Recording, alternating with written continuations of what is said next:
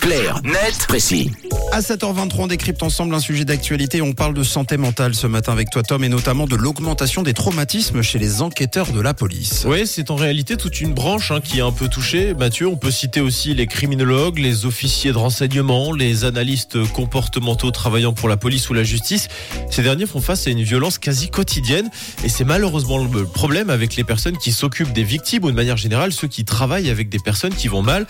Qui est là pour les écouter En réalité, euh, pas grand monde. Oui, mais comme les psys. Exactement, exactement, comme les psys, mais aussi éventuellement les modérateurs sur les réseaux sociaux. Vous savez, ces filtres humains chargés de visionner des contenus afin de faire un premier tri et déterminer si certains posts peuvent heurter la sensibilité des internautes ou non.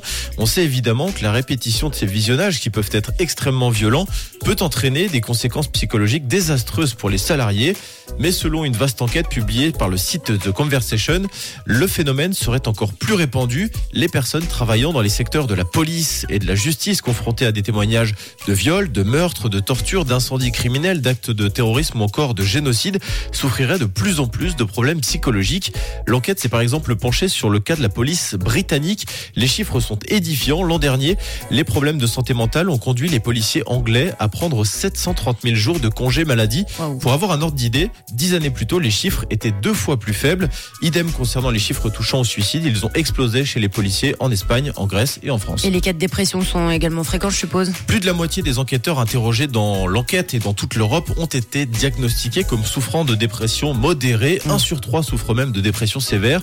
La preuve que le fait d'être continuellement exposé à des contenus négatifs, heurtants, graves ou violents peut également conduire à des problèmes psychologiques. Ouais, c'est sûr. Est-ce que la parole se libère ou pas? Et globalement, assez peu en fait. Et le principal frein quand on écoute les témoignages, c'est en grande partie le regard des autres, le jugement des collègues ou de la hiérarchie face à une éventuelle faiblesse, une défaillance psychologique. Un analyste explique dans l'enquête que sa seule option, c'est de se tourner vers ses proches. Si j'en parle à mes collègues, dit-il, tout le monde sera au courant des difficultés que j'éprouve et certains penseront que je ne suis pas capable de remplir mes obligations ou que je ne suis pas fait pour ce travail. La pression sociale est donc un problème. L'inaction de certains responsables et des gouvernements en est un autre. L'enquête conclut que les personnes interrogées restent leur bien-être faisant l'objet de bien moins d'attention que celui des officiers qui sont en première ligne.